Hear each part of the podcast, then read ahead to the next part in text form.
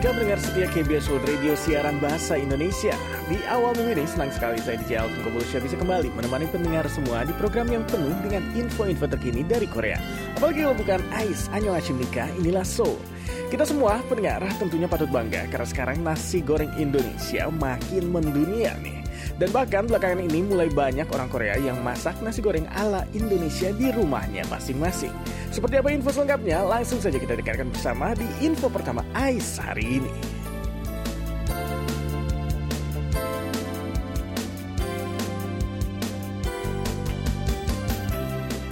Ya pendengar, kita sampai di 23 Agustus 2021 dan semakin dekat juga kita dengan akhir bulan ya pendengar ya. Dan berarti semakin menipis juga isi dompet kita. Dan akhir bulan dengan isi dompet yang makin berkurang membuat kita jadi tidak punya banyak pilihan makanan untuk dimakan sambil menunggu tanggal gajian berikutnya bagi yang gajian.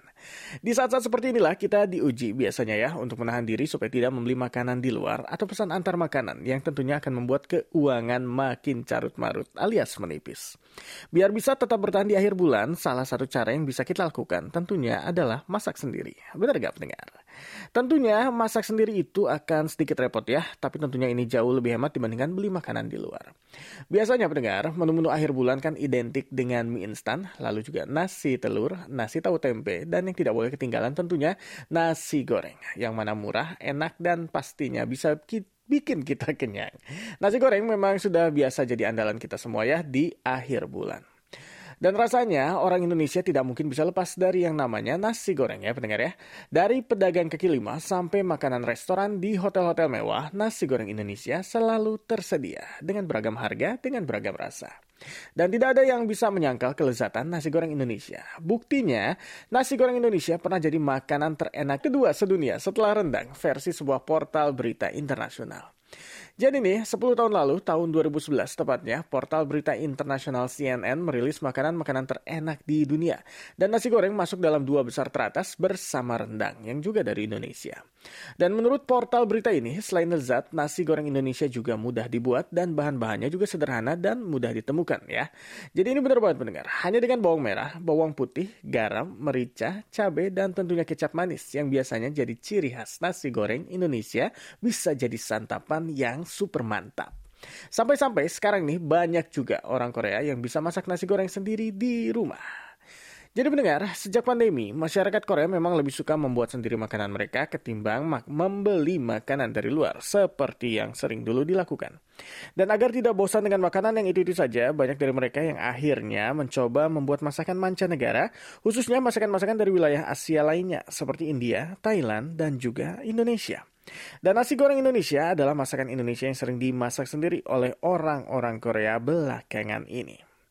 Dan sejak nasi goreng dinobatkan sebagai makanan terenak di dunia, salah satu makanan terenak di dunia, makanan Indonesia ini memang sering mendapatkan sorotan dari media Korea, bersama rendang tentunya. Apalagi sekarang di Korea, khususnya di Seoul ya, sudah mulai banyak restoran yang menjual nasi goreng Indonesia. Percaya nggak? Walau rasanya cukup berbeda dengan nasi goreng asli Indonesia, tapi saya sendiri masih bisa merasakan cita rasa khas Indonesia di nasi goreng Indonesia yang ada di sini. Dan kuncinya buat pengalaman saya di biasanya ada di warteg-warteg Korea ya. Jadi itu warung nasi Korea yang khas. Biasanya kita milih langsung di mesin ada tuh nasi goreng Indonesia. Yang bikin khas pertama adalah kecap. Ini pengalaman pribadi ya. Dan yang kedua adalah bawang goreng. Jadi itu yang benar-benar bikin khas. Dan bagi masyarakat Korea nih, nasi goreng sebenarnya bukanlah makanan baru atau asing lagi ya pendengar ya.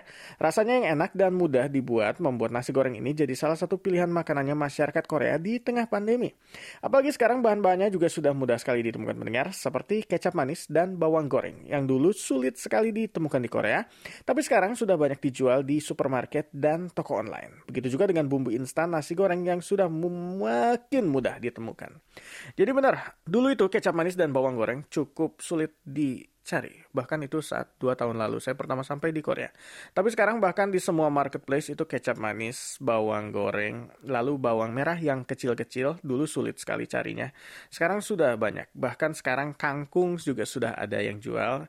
Lalu misalnya yang lain apa ya? Daun pisang. Daun pisang juga sudah ada di marketplace online. Jadi luar biasa. Sekarang akan makin sulit orang Indonesia untuk homesick karena semuanya mudah ditemukan. Tapi nih uh, pendengar, sebenarnya Korea sendiri juga punya nasi goreng ya, namanya bokkeumbap. Tapi rasanya memang cukup beda jauh dengan nasi goreng Indonesia. Jelas saja karena bahan-bahan dasarnya juga berbeda ya. Kalau nasi goreng Indonesia cenderung berempah, sedangkan bokkeumbapnya Korea itu banyak menggunakan bumbu-bumbu dasar khas Korea. Yang biasa saya makan misalnya kimchi bokkeumbap. Jadi rasanya benar-benar seperti kimchi. Jadi lebih basah, lalu rasanya juga lebih asam. Atau misalnya pakai uh, gochujang. Itu juga rasanya juga beda tentunya dari nasi goreng Indonesia. Tapi yang jelas dua-duanya sama-sama enak, murah, dan mudah dibuat. Serta punya rasa khas masing-masing. Jadi itulah nasi goreng Indonesia ya pendengar ya yang kini makin mendunia dan dicintai bukan hanya oleh kita sendiri sebagai orang Indonesia tapi juga masyarakat dunia termasuk Korea. Sampai-sampai ada yang bilang kalau bingung mau makan apa di Indonesia makan saja nasi goreng mudah ditemukan dan dijamin rasanya enak.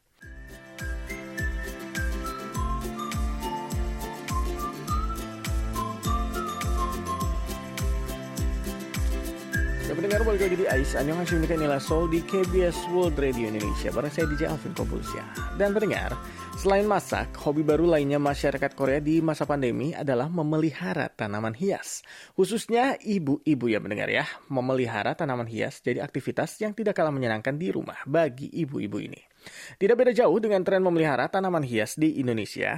Di sini tanaman berdaun bolong alias janda bolong alias monstera juga jadi primadona di kalangan pecinta tanaman hias di Korea sini.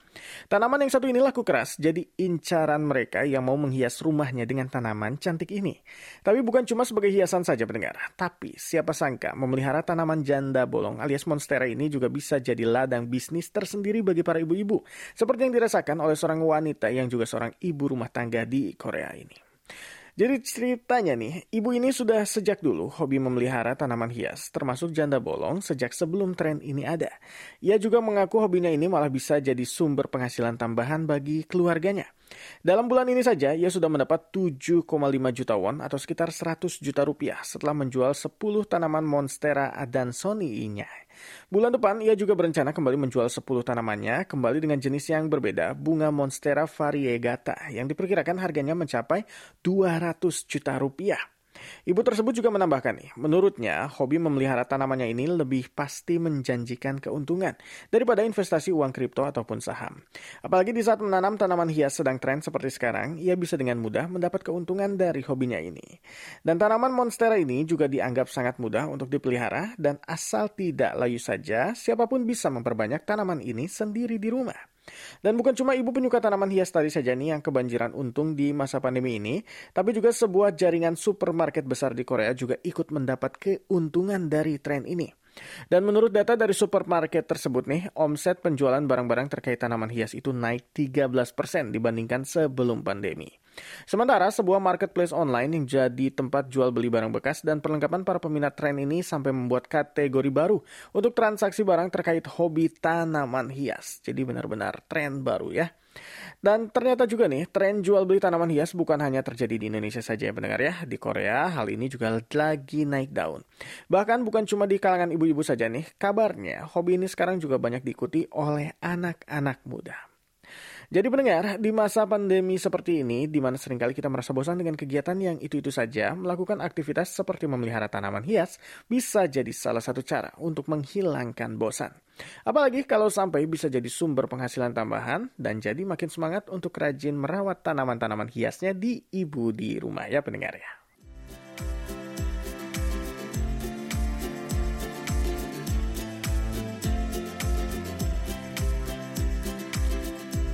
Dan pendengar, kali ini saya mau bercerita untuk pendengar semua tentang kisah romantis antara seorang anak dan ibunya.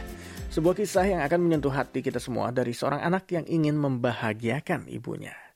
Jadi membahagiakan seorang ibu adalah salah satu mimpi tiap anak tentunya ya. Seperti mimpi dari perempuan asal Korea ini yang akhirnya bisa mewujudkan impiannya bersama sang ibu jalan-jalan ke Amerika Latin. Sang anak nih, Jo Honju yang punya hobi jalan-jalan sering berpikir untuk mengajak serta ibunya jalan-jalan bersamanya. Tapi keinginan itu tak kunjung terwujud, mengingat usia sang ibu yang juga sudah 63 tahun. Tapi nih, sampai suatu hari sang ibu mengalami kecelakaan mobil dan membuatnya tersadar betapa berharganya waktu yang ia miliki bersama ibunya. Dan sejak kecelakaan itu, Joe ingin sekali membuat lebih banyak kenangan bersama ibunya dan di tahun 2017 akhirnya ia memutuskan untuk memulai perjalanan wisata bersama sang ibu yang sudah berumur 63 tahun itu ke Amerika Latin. Sebenarnya bukan tanpa alasan Amerika Latin dipilihnya sebagai destinasi wisata mereka sekaligus untuk mewujudkan mimpi ibunya bertemu dengan adik kandungnya yang tengah tinggal di Paraguay.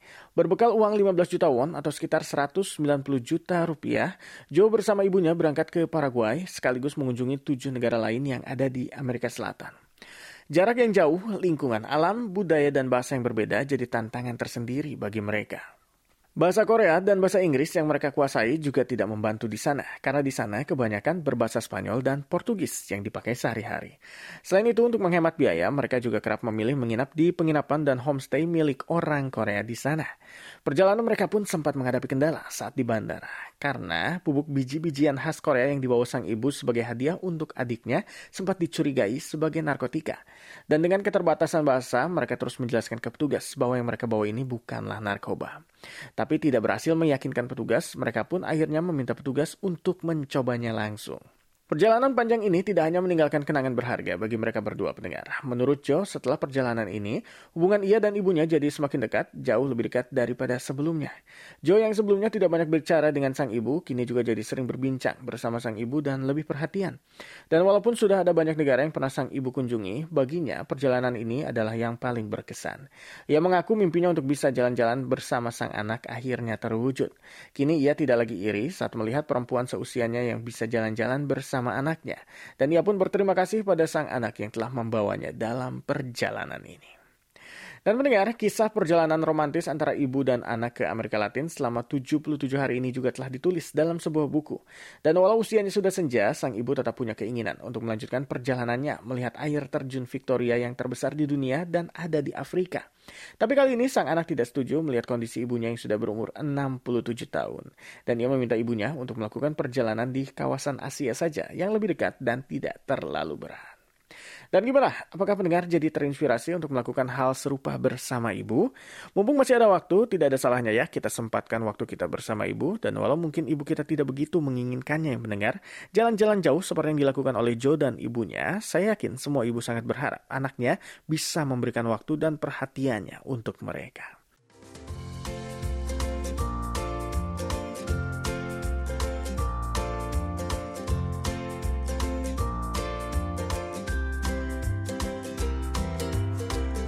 Ya mendengar kembali di KBS World Radio Indonesia di program AIS Annyeonghaseyo Nikenila Sol bareng saya DJ Alvin Kobulsya. Dan walaupun sudah cukup lama berakhir nih, pesta olahraga terbesar dunia tahun ini Olimpiade Tokyo 2020 masih menyisakan banyak cerita bagi mereka yang memang belum bisa move on dari event ini. Jadi pendengar, ajang Olimpiade Tokyo 2020 memang sudah dinantikan oleh masyarakat di seluruh dunia. Karena event ini seharusnya digelar di tahun 2020, tapi akibat pandemi, Olimpiade harus ditunda selama setahun. Dan akhirnya Olimpiade Tokyo 2020 sukses digelar tanggal 23 Juli sampai 8 Agustus 2021 lalu. Dan bagi masyarakat Korea sendiri, Olimpiade tahun ini sangatlah berkesan. Dan walaupun hasilnya meleset dari target, Korea tetap bangga karena banyak kejutan dari para atlet andalan mereka. Dan bagi anak muda Korea nih, khususnya para milenial, Olimpiade kemarin juga jadi inspirasi mereka dalam memilih hobi olahraga baru. Dan mendengar ada tiga cabang olahraga dalam ajang itu yang sejak Olimpiade jadi makin diminati oleh para milenial Korea. Ada olahraga anggar, indoor climbing, dan free diving. Anggar nih yang dulunya olahraga tidak begitu terkenal di Korea, tapi berkat Olimpiade kemarin banyak anak muda Korea yang ingin belajar anggar. Pemilik sebuah klub olahraga anggar di kota Seoul mengaku 30% member klubnya kini adalah pendatang baru yang masuk saat Olimpiade berlangsung. Bahkan di kelas belajar anggar singkat harian miliknya, 80% pesertanya adalah anak muda usia 20-an tahun. Dan berikutnya nih ada olahraga menyelam bebas atau free diving. Dan meskipun dikenal sebagai olahraga ekstrim, sekarang banyak anak muda Korea yang tertarik untuk mencobanya. Free diving yang biasanya kita kenal adalah menyelam ke bawah laut dan untuk bisa melakukannya kita harus punya keahlian khusus dan sertifikasi. Tapi free diving yang ini berbeda pendengar. Free diving ini dilakukan di kolam buatan. Dan dengan membayar kira-kira 100 ribu won atau sekitar 1,3 juta rupiah, peserta bisa belajar berbagai teknik dasar menyelam selama 3 jam. Dan menurut sang pelatih, setelah 1 sampai 2 jam berlatih, peserta bisa menyelam sedalam 3 meter. Ia juga menekankan kalau olahraga ini lebih diutamakan kemampuan konsentrasi dan kepercayaan diri dibandingkan kemampuan berenangnya. Selama berlatih, sang pelatih juga akan mengambil foto untuk pesertanya sebagai kenang-kenangan alias souvenir. Dan terakhirnya ada olahraga indoor climbing atau panjat dinding di dalam ruangan. Kurang lebih memang ada sekitar 300 fasilitas indoor climbing di Korea pendengar. Mulai dari untuk pemula sampai para atlet dan profesional berlatih di tempat ini. Dan setelah Olimpiade kemarin, makin banyak anak muda yang mendaftar untuk memanjat dinding untuk sekedar hiburan atau benar-benar ingin belajar olahraga ini dari awal. Jadi, Ternyata Olimpiade Tokyo 2020 lalu lebih dari sekedar tontonan hiburan di masa pandemi ya pendengar ya. Tapi juga inspirasi dan semangat baru bagi para generasi muda untuk memulai olahraga. Bahkan anak-anak muda Korea ini juga rela mengeluarkan uang yang tidak sedikit untuk mengasah hobi barunya mereka. Tapi memang siapa tahu ya pendengar ya, dari yang awalnya cuma hobi atau iseng, lama-lama bisa jadi profesional dan jadi atlet masa depan. Kalau untuk pendengar sendiri, cabang olahraga Olimpiade apa sih yang menginspirasi pendengar untuk memulai berolahraga?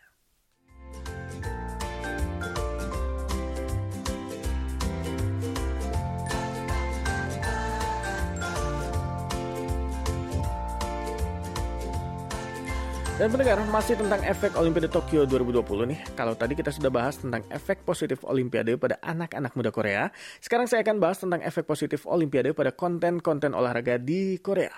Jadi konten-konten atau tayangan seputar olahraga biasanya hanya diminati oleh para pecinta olahraga saja, sehingga peminatnya pun tidak begitu banyak. Namun setelah Olimpiade kemarin digelar, konten-konten bertema olahraga di Korea kembali diminati, bahkan oleh mereka yang sebelumnya tidak suka nonton konten olahraga. Menurut sebuah data nih, rating penonton saat pertandingan final panahan Korea yang diwakili oleh atlet Ansan naik sampai 20%. Adapun saat pertandingan bola voli Korea melawan Brazil bahkan ratingnya naik sampai 38%. Dan saat pertandingan tim voli Korea melawan Turki, jumlah akumulasi penonton live streamingnya sampai 7,2 juta penonton. Ajang olahraga seperti ini memang bukan sekedar pertandingan olahraga biasa, tapi juga jadi kesempatan kita berkumpul bersama teman atau keluarga untuk bersama-sama mendukung atlet-atlet kebanggaan negara. Jadi tidak heran ya pendengar ya, kalau meskipun olimpiadenya sudah selesai, euforianya masih terasa sekali. Dan banyak konten bertema olahraga di Korea, mulai dari video, film, drama, sampai webtoon yang belakangan ini naik daun. Misalnya, program reality show yang menghadirkan bintang tamu atlet timnas pun mendapatkan rating yang bagus. Tayangan video lama pencarian bakat Star King yang pernah menghadirkan Kim Jae-dok, atlet termuda Korea juga kembali viral. Begitu pula dengan dua film lama Korea yaitu The Last Match dan Shooting Girls yang penontonnya naik sampai 10 kali lipat. Jadi ajang Olimpiade memang ajang tontonan untuk semua kalangan ya pendengar ya. Bukan cuma bagi mereka yang suka dengan olahraga saja, mereka yang awalnya tidak tertarik untuk menonton konten-konten olahraga pun akhirnya menonton juga demi mendukung negara untuk jadi juara. Dan lewat ajang Olimpiade kita bisa menonton langsung kehebatan atlet-atlet negara kita selama berjuang demi negara. Dan belum lagi banyak dari mereka yang jadi inspirasi anak-anak muda. Jadi wajar saja ya kalau setelah Olimpiade banyak yang belum bisa move on dan jadi tertarik sama konten-konten olahraga.